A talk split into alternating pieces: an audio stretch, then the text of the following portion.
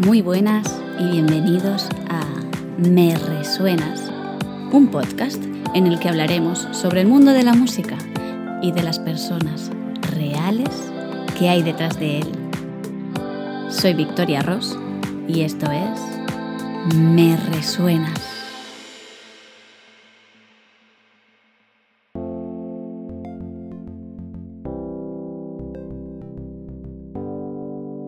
Y aquí viene la gran pregunta. ¿Música? ¿Para qué? Pues tal vez música para jugar o música para empezar, música para despedirse o para soltar, música para la intimidad o música para celebrar, música para acompañar o quizá para conseguir silencio, música para expresar, para comunicar, para conectar. O puede que música para soñar. Y así una larga e infinita lista con un largo etcétera. Seguramente cada uno tendremos una respuesta distinta a esta pregunta. La verdad, parece increíble la cantidad de verbos distintos que nos evoca la música de forma individual. Y sin embargo, al mismo tiempo, analizando de forma colectiva, en la gran mayoría de las veces, la música en sí misma nos aporta algo que consideramos beneficioso, satisfactorio, placentero, incluso a menudo lo relacionamos con liberación.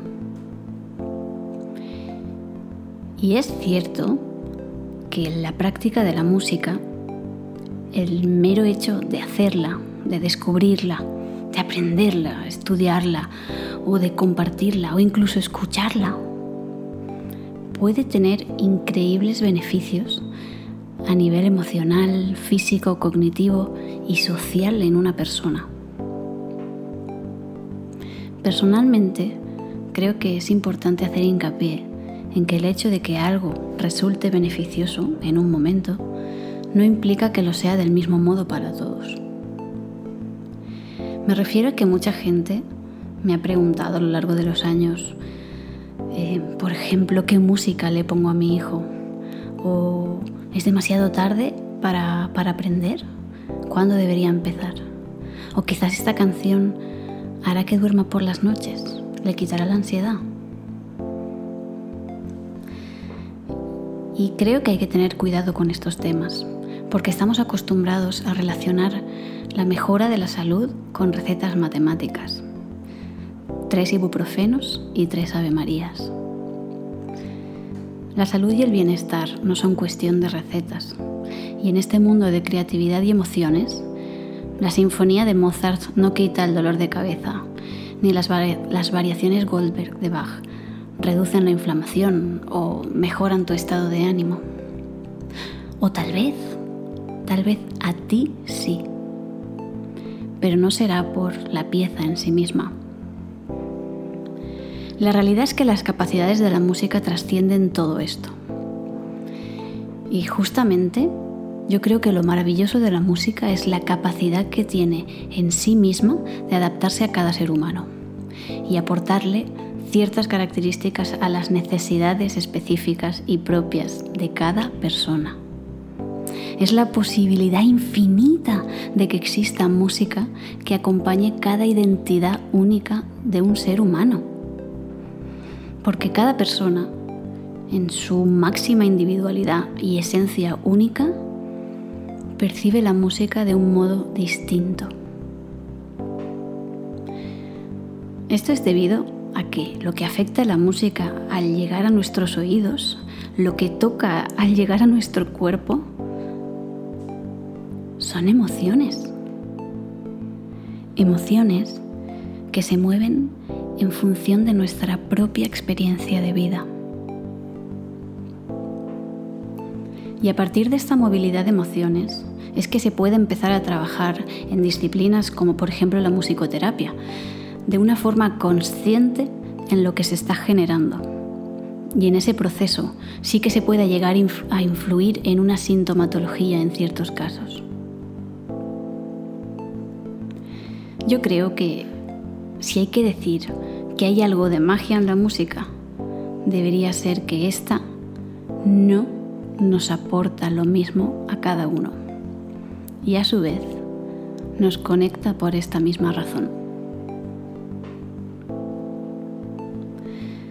Cuando hablamos de hacer música con alguien, de compartirla, mm, nos centramos en todo lo que puede conllevar ese momento de unión, en cómo se refuerza el vínculo emocional entre las personas que forman parte del momento. Es algo mágico.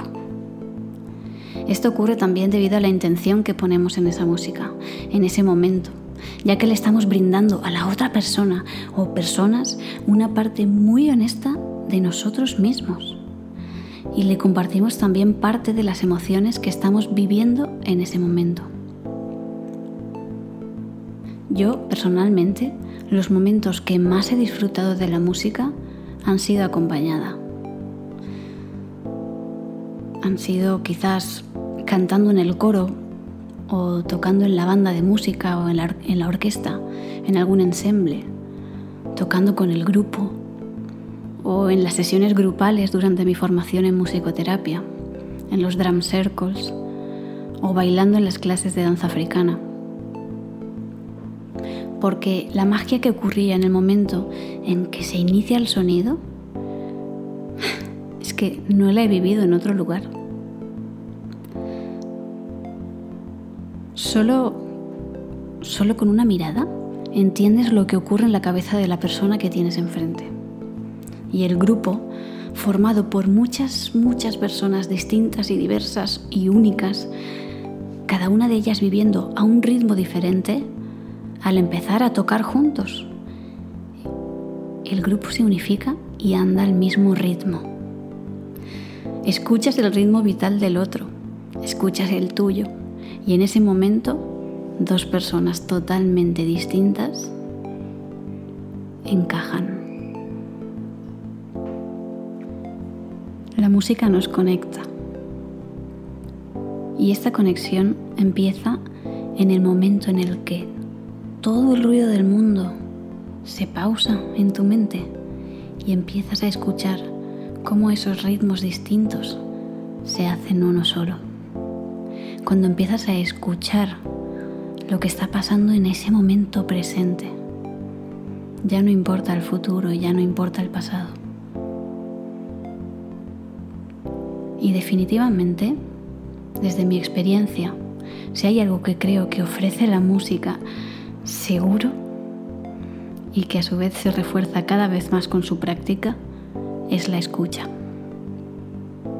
Me refiero a una escucha sensible, a una escucha en la que prestar atención a las sutilezas y apreciar cada matiz de aquello que se percibe.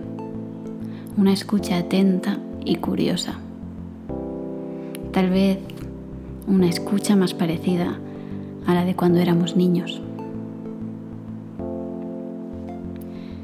A partir de este primer paso, de escuchar, que parece sencillo, pero a veces no lo es tanto, es cuando entendemos realmente cómo funciona este arte, qué cosas nos aporta, de qué forma y a cada ser humano. Es así, escuchando, cómo aprendemos de qué forma puede beneficiarnos a cada uno.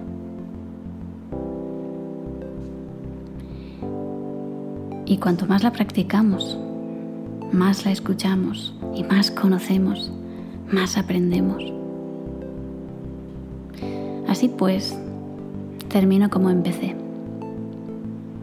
¿Música para qué?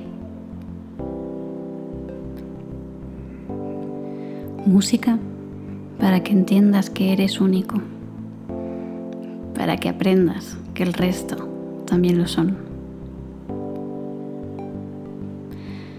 Música para empezar a escuchar el mundo y música para empezar a escucharte. Muchas gracias por escuchar este capítulo y por estar aquí hoy. Espero que hayas disfrutado mucho y nos vemos en el próximo episodio. ¡Hasta pronto!